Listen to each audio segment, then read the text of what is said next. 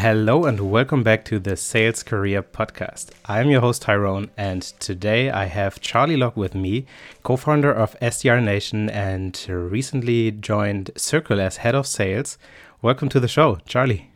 Thanks, Tyrone. Pleasure to be here. Thanks so much for ha- having me today. I'm really excited to to dig into things with you. Before we get started, Charlie, I'd like to ask one question. So that is, um, what would you wish you have known about sales before you started your career? That's a great question. Um, I guess my answer on that would be something around the the lifelong journey of learning. You know, that surrounds sales. And um, I think early in my career, I was very focused on you know moving up the ladder, getting promoted, and when you and and, that started to happen. And, and, I think when you start to you know get those little success markers and pass those milestones, you start to think that you know everything and that you know a lot. Um, and you stop perhaps stop learning and I, I certainly did i'd say my, my most impactful or, or years where I've grown the most have been in my more recently in my 30s. Um, I'm actually 41 now, but uh, in my I'd call it say mid to late 30s probably, um, even early 30s. When in my 20s I thought I knew everything, and which is I was I realized later on in my life I was very wrong about that. So I think it's keeping that learning mindset and um, and um, and using your 20s to learn as much as you can around you know sales marketing product um, anything else you know that you can get your hands on uh, because it'll serve you so well later on in your career. Yeah, great. I think that's a, a really good learning already. And um, we will dig into that a little bit more. I, I would like to to ask you some stuff around that. But for the audience and those that don't know you maybe don't don't know sdr nation yet um, can you please introduce yourself? Sure. Yeah i'm charlie locke. Um, 20 year sales guy started selling back in 1999 off of an Excel sheet, which was like had 4,000 phone numbers on it. And uh, it was just an internship with a software company at the time called Macromedia. You might remember the Flash Player, um, you know, and Fireworks and Dreamweaver for building websites. That was Macromedia before they got bought by Adobe. And um, and you know, spent 10 years as an individual contributor, mostly in SaaS companies and then 10 years in leadership. And then the last five or six years, I've been doing a lot more entrepreneurial ventures. Um, so started my own company a couple times, uh, a couple failures, and then um, been spending my my full time work with Series A startups and uh, building sales teams from scratch in some cases. And um, um about two years ago, I, I uh, when the pandemic started, my friend and I, Michael Galliano, called each other and, and you know he was like what are we going to do man? We got all this it's really weird. We got this time at home. And i said well you know if you want I, there's this problem i've been scratching out for a while that we can maybe tackle. And that was the one where um, essentially i don't know what it's like over in uh, europe but in canada and the us there certainly isn't very many sales degrees out there. Um, you know you can get a marketing degree a finance degree an economics degree if you, you know if you're getting some sort of a business degree but there really isn't sales degrees, and I don't know why. You know, it's it's salespeople now make more money than doctors and engineers and architects and what we would consider to be profession professional professions. And sales still, I don't think, is considered a professional career, probably by parents. I'm imagining because those are the customers of schools. Um, in any case, it, it, you know it makes a big problem because the sales SDR role, sales development rep, is the second most in, in job in tech behind uh, engineers. And yet, every SDR that's probably joining at a software company knows nothing about sales. Probably hasn't sold before, never been trained on it. So, we wanted to solve that problem and bridge that gap. And we started a community essentially to um, help support SDRs in their first sales job, um, you know, be successful, give them coaching, mentorship, um, content, and, and lessons and things that they can use in their day to day. Um, so that's been going for about a year and a half. We're up to around 400 members, and um, um, I love it. It's a passion project of mine, and and in, in building it, I, I, became in love with community. Every time, you know, from an entrepreneurial mindset, I started thinking about business problems or problems. My mind would just quickly move to community as being the way to solve it, um, and I realized that I this is actually the the business model and the and the um, I don't know the solution I, I, I think to a lot of the ways that people are thinking about bridging the gap in in, um, in all kinds of different areas. And so when we moved our community over from Slack to a new community platform, we found Circle, and I and I chose Circle as that platform. And um, and so I just uh, I met the co-founders in doing so. I started a consulting relationship with one of the co-founders over the summer, where I was helping coach him on uh, building a sales team. And then you know in the fall he reached out to me and just said, "Hey, I'm uh, building. I'm going to be hiring a sales leader. It could be you, or you can help me hire that person because I trust your opinion."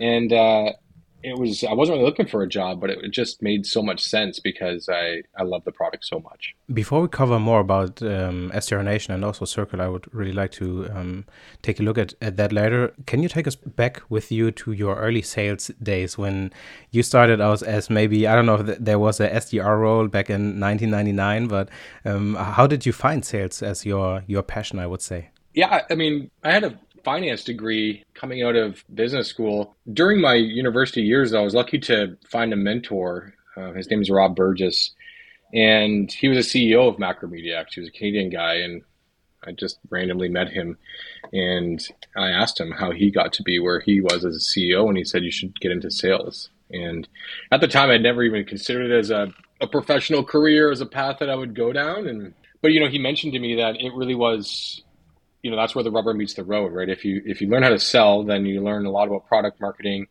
and uh, you know and deal making in general, which is really important as a you know a leader in an organization or an entrepreneur. You know, when you think about the three skills that any entrepreneur should really have in the future, it's selling, writing, and coding. Um, selling, marketing, and coding. If you think about it, right? And so, if you can build those three skills, you can pretty much do anything as far as um, you know building and then marketing and selling a product. Um, so I, I didn't really you know i was just told to go down that path. And then i think what i realized really quickly was that i was good at it um, probably because of my upbringing in the sense that i, I grew up in a, a bed breakfast. So my parents you know we had guests in our house we had every day. So every day i would have strangers in my house essentially because it was like a little inn and um, you know I got really comfortable breaking the ice with strangers and getting to know people and learning about their lives and and being curious. You know, you, you start you know when you when you have so much exposure, I think to strangers or people that you don't know, you ultimately start to realize what you know people want in a relationship, which is not to hear about your stories, but for you to ask them about their stories and uh, so you learning those skills and, and then actually enjoying doing that and being very curious with people probably made me successful in sales early on because I was really comfortable in probably difficult social situations and I was also really comfortable um, asking questions, you know, and, and um, being curious with people it, it was more by accident somehow because you you asked someone about uh, like how did you get that uh, yeah. uh, successful? And then but somehow it seemed that it tied up to what you've already known from back then talking to people listening and being curious right? Yeah exactly. And, and you know i'll have to say i still think a finance degree is one of the best backbones for sales to be honest with you. So my education you know i'm good with numbers good with math. I understand how a business operates how you know, the, a decent business acumen because I came out of a finance degree. So it makes it really easy for you to have good discovery with a customer to uncover a business case or uncover why are we solving this problem from a business perspective when you have that financial backbone. So I didn't realize at the time, but you know, having an analytical math based finance background is is really good for sets you up really strongly for sales. Yeah, and especially when you can tie that back to the art of sales as well, right? Because you have both the, the science, the math, the conver uh, conversion rates and everything, but you also have to understand the art, and that's where then listening and curiosity kicks back in. Yeah, yeah, exactly. You said something about that uh, community can also solve um, business problems. How did you spend your time as the individual contributor to then finding out about leadership, teaching, and, and finding out that this is actually something that you're passionate about? I think I, when I was an individual contributor, I always was focused on leading, I think.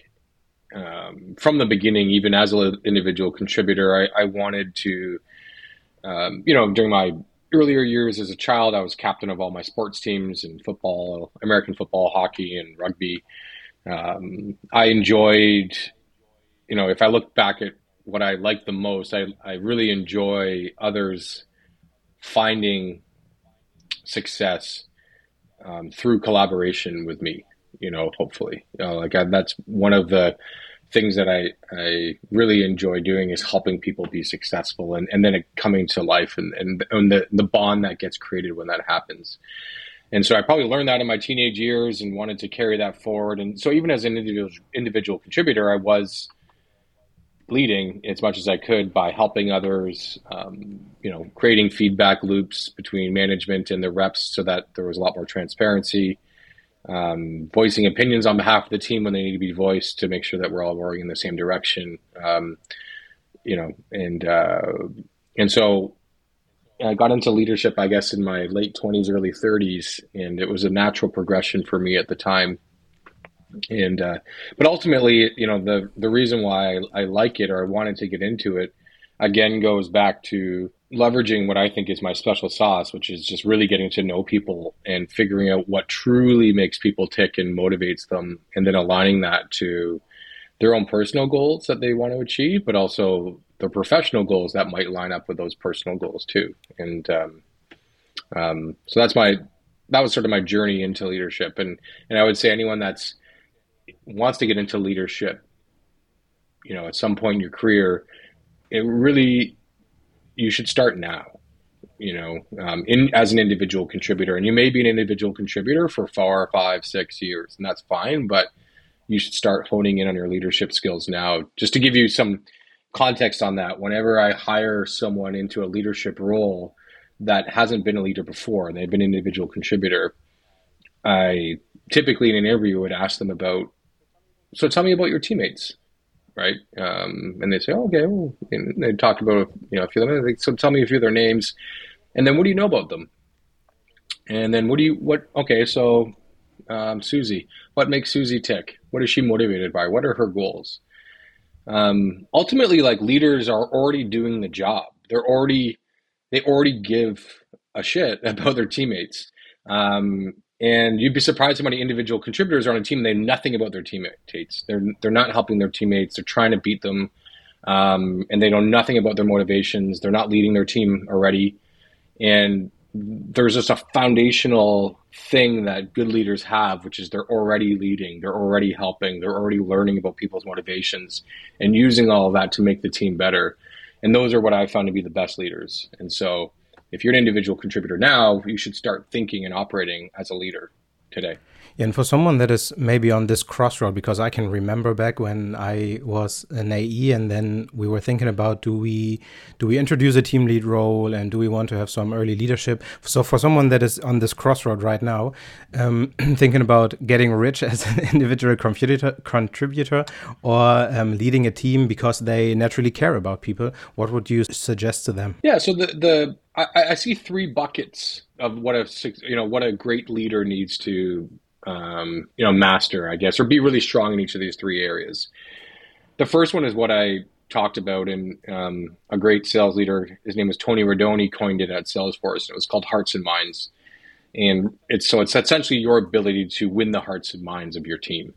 And so all the things I was just talking about, there are those foundational skills that I think are really valuable. Um, but the next one is operational excellence. Um, so if you don't like operations, you know you don't when you're in your day job as a salesperson or as an sdr if you're not thinking how can i be doing this better? Is there a more efficient way of running data over here reporting inside your crm and you think in that sort of scientific process operational mindset you'd really enjoy leadership because you have to have that skill or you, you don't necessarily have to have it but you're gonna you need to if you're gonna be good you need to learn that yeah. skill. And so um so that's where you know that's just sort of like a checkpoint of like if you don't if your mind doesn't go there and you don't enjoy that kind of work you don't like building process or care to or what have you or or how building process can turn into data which turns into reports and and being able to measure things um, then leadership probably isn't a great path for you you might want to do it because you think it's going to give you a lot of prestige and status mm-hmm. perhaps but you might fail because you're not naturally inclined to enjoy the operational side of the work And then the third one is just excellence, sales excellence, or job specific subject matter excellence, right? And so you need to be really good at really good at sales. And so, you know, my advice is for certainly SDRs, perhaps that are thinking about do I go to an AE role or maybe an SDR leader role. I tend to advise them to keep going down the individual contributor role because the faster you move into leadership, essentially the faster you're stunting your potential growth of being a very good salesperson and, and going through more sales roles and learning about all of those. Because if you go to leadership too fast, you might actually get pigeonholed into that one domain and not be able to to grow yeah. out of there and, and be perceived as a, a good seller. And so um, so that would be the other thing is just make sure you get really good at sales and make sure you really, you know, are strong in that area. So you need to have the hearts and minds, you need to have the operational excellence, but you need to be really good at the job as well because I've I've seen a lot of leaders who perhaps weren't the best performer come into the role and um, as a leader because they're very operational and can win hearts and minds. And you can get away with that but you'll you'll have a hard time earning the trust and respect of your team if if they don't think you can do the job better than them in some cases or help them do their job yeah. you know? If you've not uh, been there before and and uh, figure it out somehow. And you cannot talk from your own experience, right? It's only anecdotes that you can bring. That's not not a good skill, I guess. Yeah. Um, going back to when you said that um, individual contributors want to get up to management, right? You you interview them and you ask them about the team. Uh, people get tempted to being a leader because it's just you know you are SDR AE, then you start managing, and that's the road to become a, a VP. Um, but you mentioned that sometimes the the people are not where you know they are not winning their hearts and minds and everything, so they are not wholehearted in the leadership role. Is there an advice that you would give someone that is an individual contributor, doesn't want to go to management, but somehow has this temptation because that's the way to get uh, up the ladder, as you called it earlier? Well, an, an, individual contributor that say has eight years to eight to ten years sales experience um, is in enterprise sales now. You know, a true master of the craft. They're a definitely probably making more money than VPs. So, um, so that's number one. Is that like financially, if that's what your goal is, then you can make probably more money as a, very very good enterprise salesperson than you could as a as a sales leader. Um, so then it really comes back to what makes you happy, right? Uh, if because if the if you take the financial thing out of it, then ultimately what makes you happy and i think in that in that lens you need to think about what kind of day do you want to have and how much of your work defines your happiness you know i would say for people earlier in their career you know you might not look at out, things outside of work perhaps as much as you work at your work is what defines your happiness. And I think that's a problem. I think you should really think about that a lot. But folks, because as a leader, your personal life will be challenged a lot more than an individual contributor. Um, it's going to demand much more of your mind space to be, if you're doing the job properly, to be thinking about other people. All of a sudden, you don't just. So for me personally, I have two kids and and my wife, and um, but as a leader, I need to be thinking about the five people that are reporting to me right now yeah. too, and are they doing okay, and are they happy, and how they feeling, and all that mind space and anxiety and concern can take away from me just caring about my kids and my wife perhaps, and like are they doing okay, and and separating work from life, and so I think that's where you start is just what kind of work life balance do you want, and and how much are you the type of person that likes to shut off at 5 p.m and do your own personal life or do you like having work on your mind all the time? Because if i believe if you're going to be doing leadership right then you need you will be thinking about your team a lot in the shower on the weekend yeah. um, because you you genuinely care about them. And, and, you're wondering about that chat you had on Thursday where you had to give them some tough feedback and are wondering if they're doing okay and if they're digesting it well and and how they're going to come to the next meeting or how they're going to react on Monday all that thought takes away from your personal life, perhaps. Uh, and then questioning if you want to have that or if maybe staying in that role that you have and being a successful enterprise sales guy is, is what you yeah. need. Exactly. Let's cover something else. I I um, saw that you have co-founded a um, a few other companies before you found out about SDR Nation as well, and uh, you said that you like to um, also consult Series A companies, for example.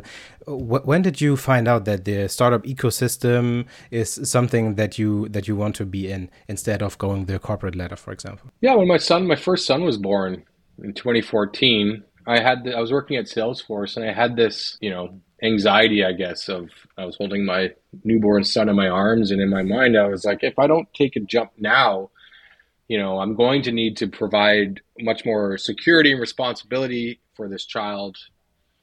And I guess I've always seen myself as a, a builder or, you know, someone that's created their own thing. And I wanted to at least just try it and, and really commit to it and, and see if I could do it or not. And I just had this thought in my mind. It was wrong at the time, but I, I was like, I need to do it now or else I can never do this. I'm 35 and if I don't try now, then I'll never do it and I'll regret that in my life. And and I and I did, and I quit Salesforce. I was manager of the year two years in a row, and I quit. And there, everyone was stunned, like, "What are you doing? You're you're on a great career path here." And um, I just needed to do this just to know that I could do it or not and put myself through that that ringer, you know, and um, it was a ringer. It was really hard, and it, you know, and ultimately it didn't work, and you know, lost a lot of money doing things like that, and uh, perhaps didn't set myself up for financial gain. But the learning that I got out of that was so incredibly valuable um, that I think has put me in a unique position now where I can be successful in startups and help consult startups on how to grow. Um, because I've been through the big companies and been through the grind of my own small companies and, and gone through all those motions. But um, that was really it for me. For me, it was just a, a, a, a need to to try to to build something on my own and and really give it a full shot. And so you can try, you can do it on the side as a side hustle, but I didn't at the time. I went two fitting, quit my job, and just try to do it full time. And and I think it was good that I did that. I realized you can just do it as a side hustle, but at the time I needed to go two feet in and just go for it, and um, it didn't work. But it was, uh, you know, one thing I will say for anyone who's entrepreneurial out there is. I whenever I'd go to a venture capital firm or someone with you know private equity or whatever to raise money for that first startup, I uh, they'd ask me the question, "Is this your first startup?" And I would you know, we have a big smile on my face. I'm like, yeah, it is. You know, like, and like, of course, I don't have any failures. Like, this is going to work. and the look of disappointment on the face of these yeah. VCs when they realized that it was my first startup, um, always stuck with me because essentially they know that I'm probably going to fail. They know that 95% of startups fail. They know that some of the best startup founders that have started companies that are billion dollar companies now had a few startups that failed before that one.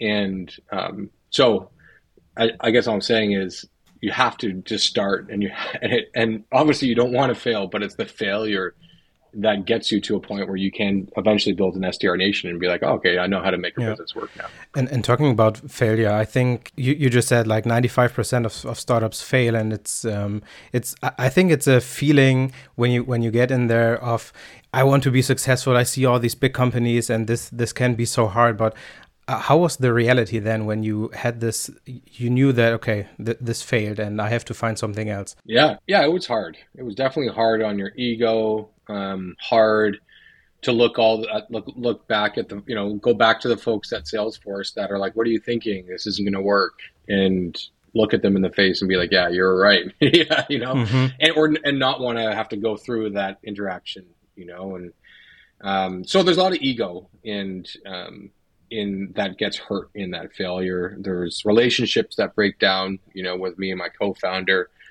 um, because it's kind of like a divorce in a lot of ways. You know, you you mm. put so much into something and then it's not working, and that can get ugly and nasty. And it wasn't nasty or ugly. It was just like we just needed a break from each other, and um, so it's very very emotional that failure. And it, it I don't think at the time you realize about what you've learned in that journey um, because you were so invested in making it work that you're not even thinking about the past. You're looking forward all the time.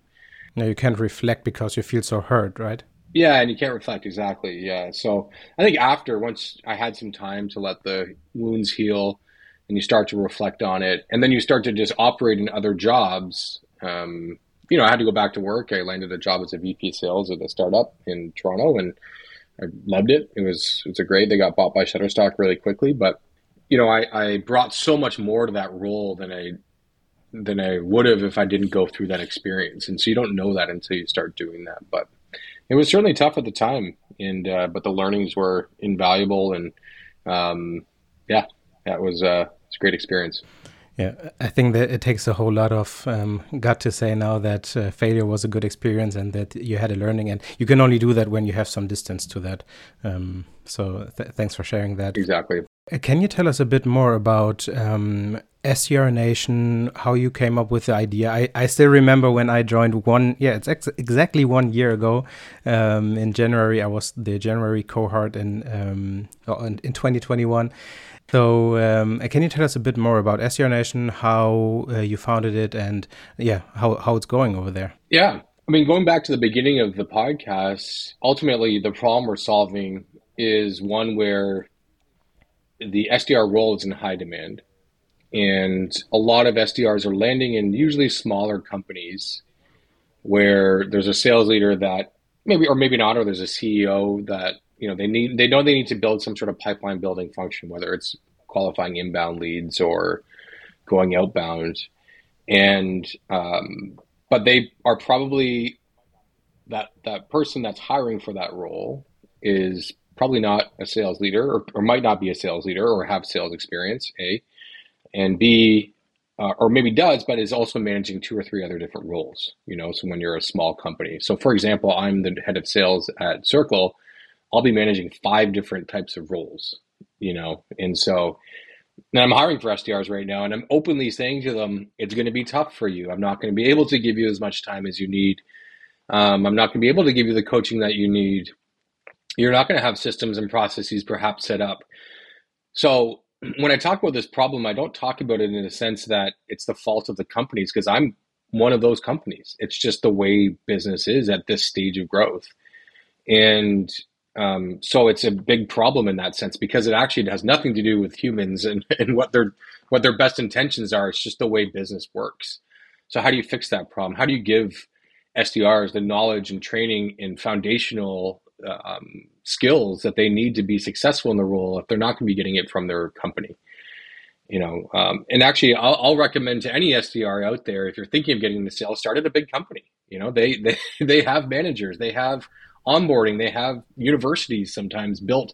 They build universities inside their company because there isn't sales university. That's what they do. Um, that's why we don't have a ton of SDRs from big big companies because they're getting the training. So. Um, so that's the problem. And, and so what we provide is uh, coaching. You know, we provide unlimited one-on-one coaching. We have a network of 25 coaches that are mentoring our SDRs, sitting down with them for 30-minute one-on-ones. They're SDR leaders. They are senior account executives. They're marketing leaders, and helping them nail their role. Very tactical coaching in some cases. Sometimes it's helping them get promoted and positioning themselves internally.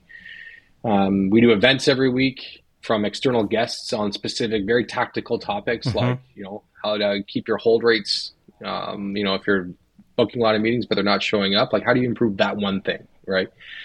Um, and then we have the discussions, you know, between SDRs, member to member meetups, SDRs getting to know each other. Hey, I see you're selling into the same market I am. Maybe we can talk about how you're approaching the customer. Is email working best? Is social working best? We have all those videos recorded um, so people can go back to it. Next year, we're going to be focusing a lot more on perhaps building some courses and um, and uh, rolling those out as well, um, but also putting more effort into our coaching network. So, um, so yeah, it's uh, um, we're we're happy to see. You know, our our mission is to help SDRs nail their job and get promoted. That's it. Um, and uh, so far, we've we've helped a number of SDRs do that, and we're we're proud to provide them that support. Yeah, and I'm really grateful to be one of those. So it, it worked for me, and I can also totally recommend, especially for those that you just talked about, where they don't get that coaching coaching internally in that company. It was really a great resource for me and helped me figure out how to how to do this. So um, talking about one-on-one coaching, uh, Evan, if you are listening, I will reschedule our call. I know I had to cancel last minute. so uh, um, I, I, read a um, post of, of yours uh, recently about your new job at um, Circle, and you talked a, bit about the um, the company culture and uh, mm. that this was one of the reasons why you chose that company what is or what are the ingredients of this uh, culture where you can really say this is a place where I and also my team can strive? Yeah, I was really nervous about taking on this role at first glance, primarily because the last job I had as a VP of sales, where we were in the office together and then moved to a virtual environment, I thought was a big struggle. I don't think it really worked very well from a cultural perspective, um, primarily for two reasons. One is the uh, the people that we hired, we hired for a physical space, and and what that means is you don't necessarily need to hire people for autonomy for um, how much they like to work on their own versus collaborate, um, where they get their energy from, whether they're you know they're very much extroverts that need to be around people and getting their energy from a you know like being in the row with other people um, and that being their motivation versus others that are maybe more comfortable being alone and just doing their job. Um, so the the the makeup of the profile I think is very different that I've realized now coming to Circle. That's one. Number two is that you can't recreate a physical world in a virtual setting. So trying to do some like, hey, let's have drinks on Friday afternoon on Zoom. Like no one wants to be on Zoom. Guess what? No one wants to be there having drinks with you on Zoom on a Friday afternoon. And it's and so we try to recreate all these things we used to do in the physical world and and do it virtually and it and it actually hurts people, I think, in some way. And so I was nervous coming to Circle because I was like, can I build a team remote? Can I do this? And I, am nervous about trying. Know, salespeople are notoriously we get our energy from others and our other salespeople in the in the aisle, and it's because we have so much failure in our day to day that we need others to pick us up and keep us motivated. And um, what I've learned from Circle in this culture is that you know they they hire very specifically. They've always been in remote, and they're always going to stay remote. We have 45 people across 14 countries. It's amazing how fast you can grow and how much better talent there is when you start looking outside of the walls of your city or country or continent and realizing there's extremely smart people in Mexico or Philippines or France or whatever. You know, like I'm meeting people all over the place applying for these jobs, Pakistan, India, that you know I wouldn't normally have, have considered before just because of the geographical confines. And so that in itself is really interesting um, because there's just a different type of worker out there that perhaps has already been working virtually for much longer. A um, you hire people for the people that like a lot of autonomy, that like to be in a and that like to document and write things because we have a lot more written communication. and We try not to have meetings as much as possible, um, so that we're staying off of Zoom because that's it's pretty draining. Um, and um, and then there's a lot of respect for your work life balance in the sense of if we just hire really smart people, um, be really transparent with the goals, give people a lot of autonomy, and hire people that are resourceful, and essentially be very clear operationally about what numbers you're trying to hit or what have you, then hey, if you want to get to those numbers on a Friday night because you need to take Friday afternoon off, it's up to you. You can do that, you know, and um, um, and I think so. That's a big part of it as well. There's there, we're trying not to create an environment that has a ton of accountability and oversight and hitting numbers, you know, like you would normally in sort of more of a physical environment, um, or just there's a ton more autonomy or sorry, um, um, I, I, I think in that that other type of role or other type of persona that we'd hire, you know, we we necessarily wouldn't look for people that wanted that autonomy because they they we had all the systems in place to track people, and um, we don't want those type of people now because we just want really smart people that going to figure out how to get there. I'll give you the end goal. The path you get there is up to you. Yeah, I can totally second that because we are also remote first from day one, and um, it's a totally different environment when you don't look at when did you start today, when are you leaving, what have you done during that time, but you really know that these are entrepreneurs within the company, and they know they have to they have to hit a number or something. You don't need to tell them, right? It's a, a totally different. Exactly. Um, what would you say to someone that is now looking for a role and they need to decide: Do I want to join this company that is uh, near my location, or do I want to join this this other company that is remote first? That I actually like more, but I'm afraid of working in sales, doing it remote because I haven't done it before. Um, what would be something where you say, look at this and that, and then you can decide if that company culture is good? I, th- I, think being in a remote setting, one of the biggest challenges is obviously communication from leadership down. And so, is everyone looking at the business problem or the the goal or the vision the same way? And I think where remote really hurts is when leadership isn't good at um, building in public and communicating very transparently and very frequently around the vision, around the goals, around what's working and what's not working. Mm. And in that way, keeping everyone in the know so they know where they stand, they know what we're doing. And I think that fails a lot in remote. So if you're looking at a remote company, what I would recommend is when you go through the interview process, try to meet some different folks in the interview process in different departments um, and see what their lens on what the company is doing is the same as someone else's lens on what the company is doing. And that'll give you some insight to is the information, is everyone thinking about the business the same way or are they lost in their own little silo and going, I don't know what I'm doing. I'm just doing this thing all day. And I just click the button and call the person and I think I'm helping. I don't know. Uh, these are my numbers. I don't know why they matter or they're like, here's why I'm doing it. Here's the problem we're solving. Here's how it rolls up to the big problem for the revenue team, and here's how that that revenue goes to our annual number, which is going to help us hire more product yeah. people, or blah blah blah blah blah. And and so you'll know really quickly if communication through the organization is strong, because that's a very hard thing to do, I think, in a remote setting. Yeah. really, really good one. I think that's a nugget for everyone that is interviewing right now and looking at remote companies. Um, check the vision and if everyone is aligned. Yeah good one.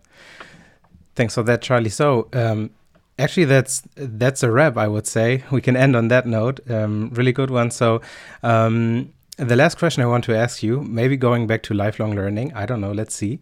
If you had the chance to talk to the young Charlie back in 1999, what would be one advice that you would give yourself? It would be the advice that I I basically talked about at the beginning of the the podcast. I think is to learn more um, I thought I was, I thought I was the shit in my mid twenties. You know, I thought I was like a top sales guy, and um, I didn't learn in my twenties, and I wish I did. And so, that would be my advice: is to take more risks in my twenties, um, try different roles, learn, you know, more about product, more about marketing, you know, ultimately, if I wanted to be an entrepreneur, then I should have been thinking about those other things rather than just thinking that I was a really good salesperson after having a couple years in sales and hitting my numbers and, and realizing that there's so much more to learn. So I think that was uh, that was a big shift that I've made in my 30s, but it happened 10, 15 years too late. I, I missed out on 10 years of learning, I think. So that would be my advice. Everyone that's listening, take out a book now, go go get another podcast episode, uh, start learning. exactly, well, just like this one here. yeah. Thanks a lot for, for joining the show today. It was really nice talking to you. Yeah, of course. Um, I really look forward to to what you are building there with the community, to also the um, courses that are coming up now. So, um, for everyone that wants to find you to learn more about SDR Nation, where can they find you? Yeah, um, you can go to sdrnation.com or you can find me on LinkedIn, just LinkedIn slash Charlie Locke, and uh, connect with me there. I would love to meet you and get to know you. And if you want to learn more about Circle and how you might monetize your own audience or build a uh, uh, build your own community, or even if it's a free community, um, you can do that with our drag and drop, um, highly customizable tools that I, I think you'd really enjoy. Uh, or you can, uh, if you're an SDR looking for help, um, take a peek at SDR Nation. Happy to help you figure out if it's right for you. Cool. I will put all the links in the show notes so that people can click on it and find you. Charlie, thanks a lot, and uh, thanks, Tyrone. Have a great day. Pleasure doing this with you. See you soon.